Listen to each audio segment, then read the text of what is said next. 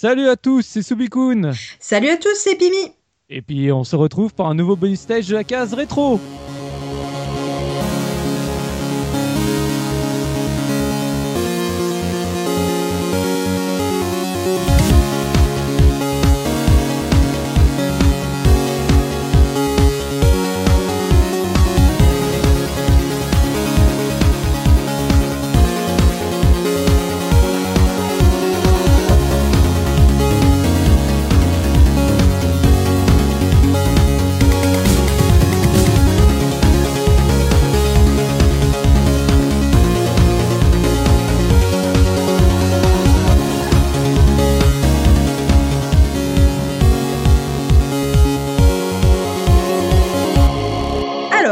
Cher Soubi, de quoi allons-nous parler aujourd'hui? Eh bien, je crois d'un jeu qui nous a marqué, mais Oh vraiment... non, oh non, à- peine. À peine, un tout, un tout, tout petit peu. Je crois que ça a marqué une très bonne génération, si ce n'est plus 2, 3, 10, je ne sais plus.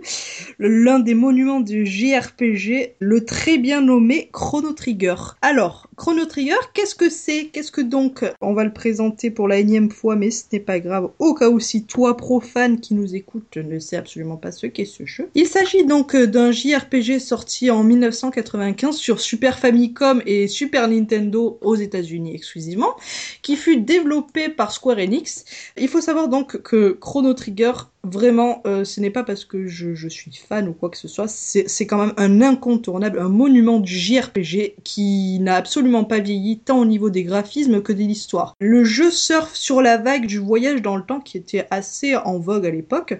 C'est un jeu qui fut créé par une équipe tout simplement de ponte. niveau Dream Team, quoi. Ouais, exactement. hein, Dream Team, musique, animation japonaise, etc. et qui sont ben, les, les bien nommés donc Yoshinori Kitase, Yasunori Mitsuda, Nobuo Uematsu ou Akira Toriyama pour ce qui est du car design. hein. Et donc, euh, bah, pour, pour ajouter, euh, en fait, on va parler un peu de l'OST. Alors, bon, tous les, les auditeurs de la case rétro savent à quel point je suis un ultra amoureux de Chrono Trigger, puisque c'est juste le meilleur jeu de tous les temps. Je le dis comme à chaque fois.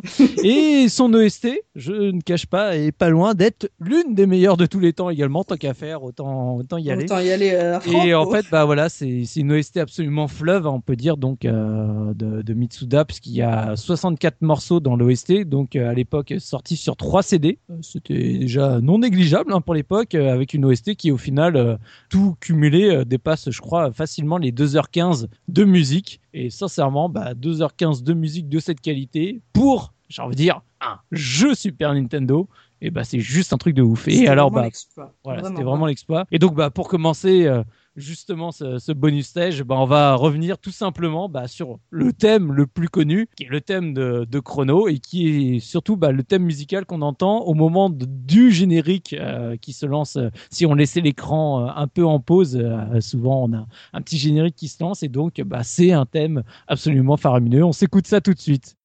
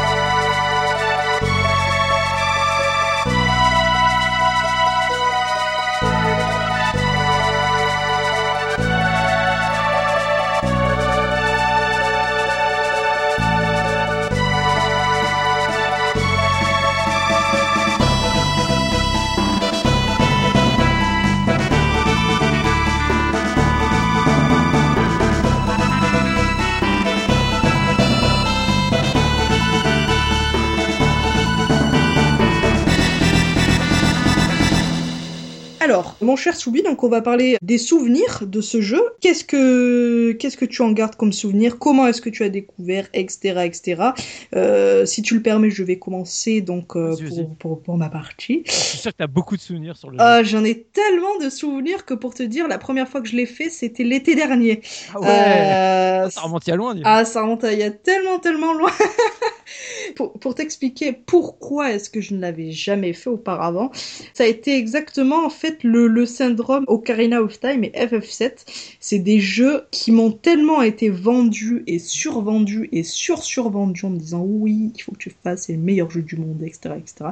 Que ça a le don Ah, de bah, pas m'attirer. Ouais, de faire l'effet inverse au C'est final. ça, c'est Tu t'as ça. pas envie d'y aller, du. Exactement, j'ai pas envie d'y aller. Mais bon, après, la fan de JRPG que je suis, euh, c'est quand même dit un beau jour, bon, il serait quand même temps, Pimi, que tu le fasses ce jeu, parce que bon, euh, c'est quand même un monument qui, qui, qui manque, euh, même si tu l'aimes pas, euh, c'est un monument qui manque à, à ta culture vidéoludique.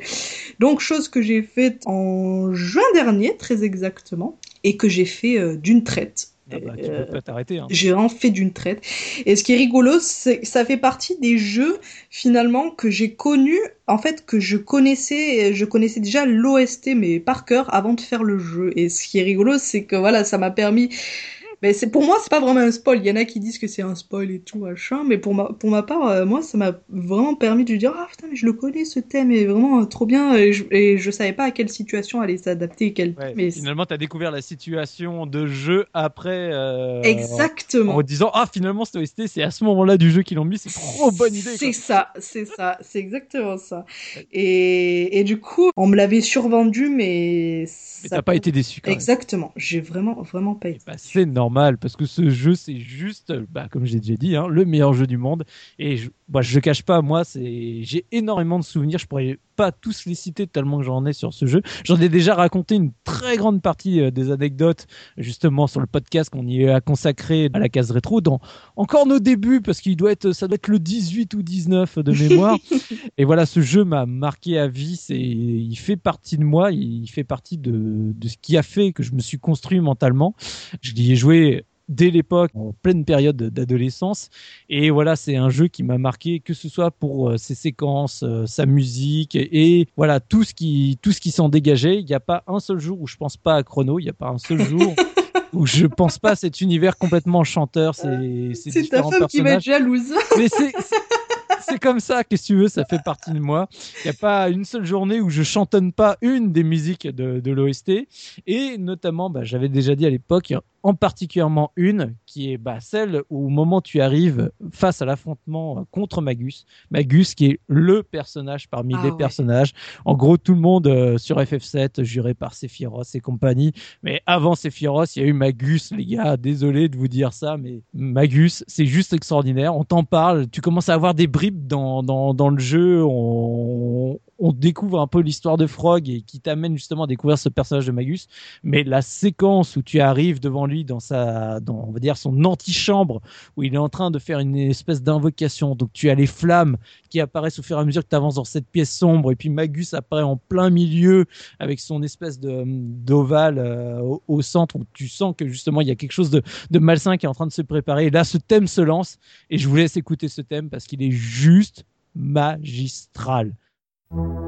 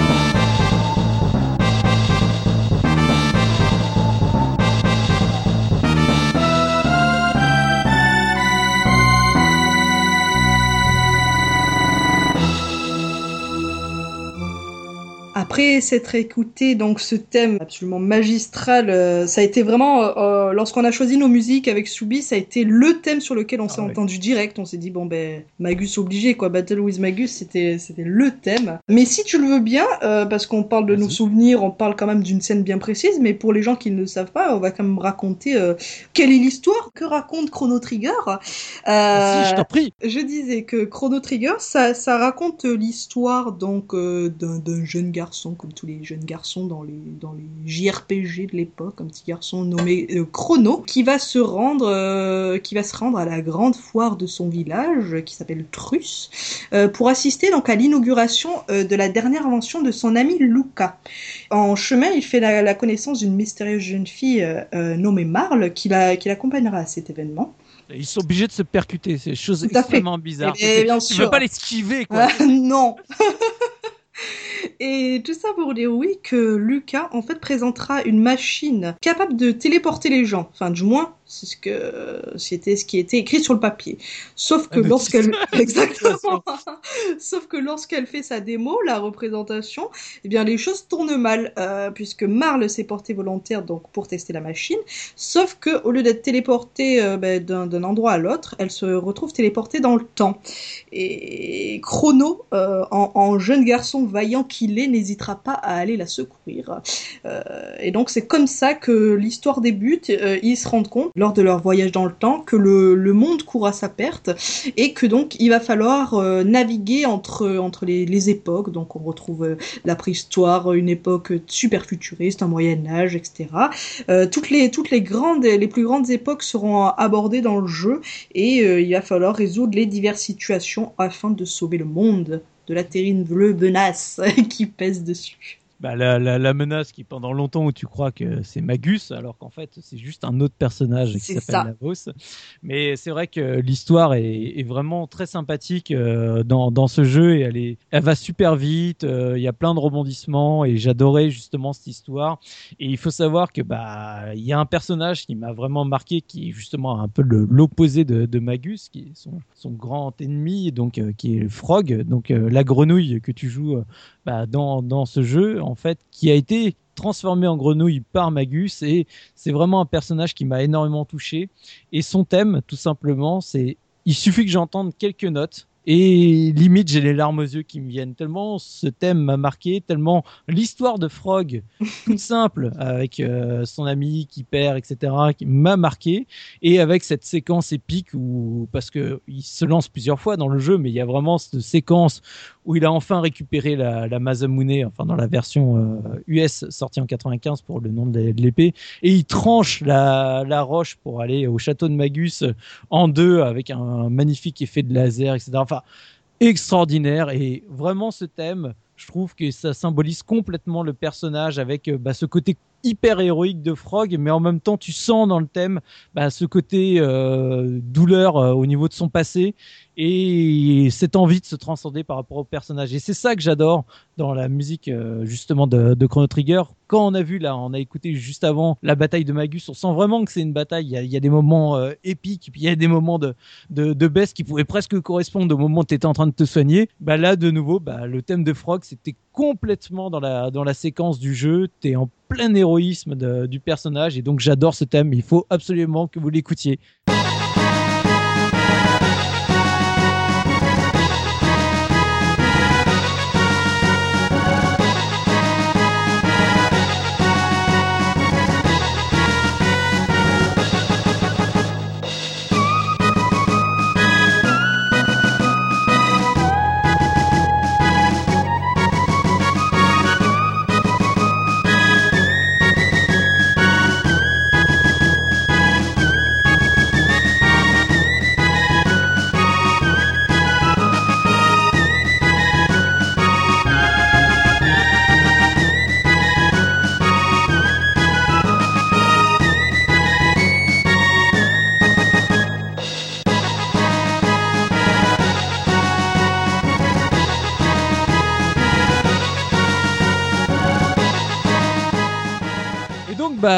Cher Pimi, euh, là, on a parlé euh, de nos souvenirs, on a parlé du jeu, mais on va revenir quand même bah, sur ce personnage qui a quand même euh, créé cette OST, Mitsuda, qui est vraiment un personnage, parce que je sais pas si tout le monde le connaît, mais en tout cas, les légendes urbaines de, de Internet nous racontent un peu son histoire. Et il faut savoir bah, que Mitsuda, c'est un peu, au début, c'était l'école de la débrouille. Il était pas, il, il pas forcément envie de faire de la musique. Il était plutôt dans le genre sport.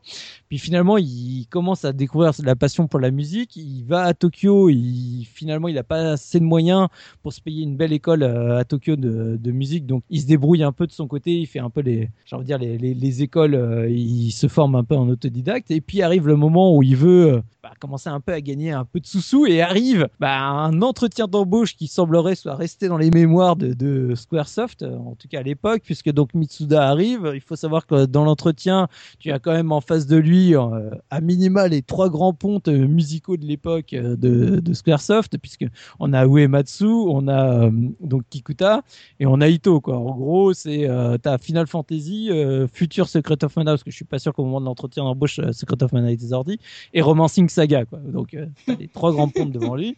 il faut savoir que Mitsuda a passé un super entretien en disant que un, il connaissait pas Final Fantasy, deux, il avait déjà joué à un jeu Square Squaresoft, mais il avait sur PC, il avait trouvé ça tout pourri et ah que en gros euh, Squaresoft n'était qu'une passerelle pour lui en espérant en gros euh, trouver un, un, meilleur poste derrière, gagner plus de sous. sachant qu'en Japon général, quand tu rentres dans une société, c'est tu rentres ta vie quoi. Donc euh, voilà, forcément, euh, ça a laissé un, un peu les gens de manière bizarre au niveau de son entretien, mais il finit quand même par se faire embaucher. Faut croire qu'ils avaient quand même repéré le talent du monsieur.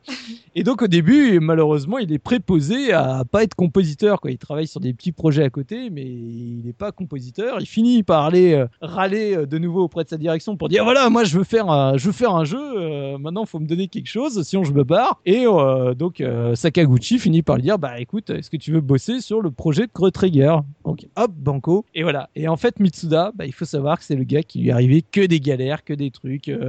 en gros, il a eu un crash de disque dur où il a 40 morceaux de musique en cours de réalisation qui ont qui ont planté. Il a fini avec de multiples ulcères à l'estomac et compagnie, tellement qu'il se mettait euh, le stress et compagnie. Euh, il a passé des nuits blanches au sein des, des locaux de Squaresoft. Donc euh, vraiment, tu sens que cet OST, bah, il y a mis ses tripes, quoi. Comme tu dis, euh, vraiment, certains, certains thèmes, tu, tu le sens que c'est, c'est, il y a mis toute son âme. Enfin bon, après, je dis pas, il y a il n'y a pas moins de musique parce qu'à titre personnel, je trouve qu'elles sont toutes bien, l'air de rien. Mais il y en a qui se démarquent euh, beaucoup plus, notamment par rapport à leur euh, à leur mélancolique, euh, leur tristesse. Et c'est le cas donc du thème que l'on va s'écouter tout de suite avec mon sublime accent anglais. Thème le bien nommé The Day the World Revived.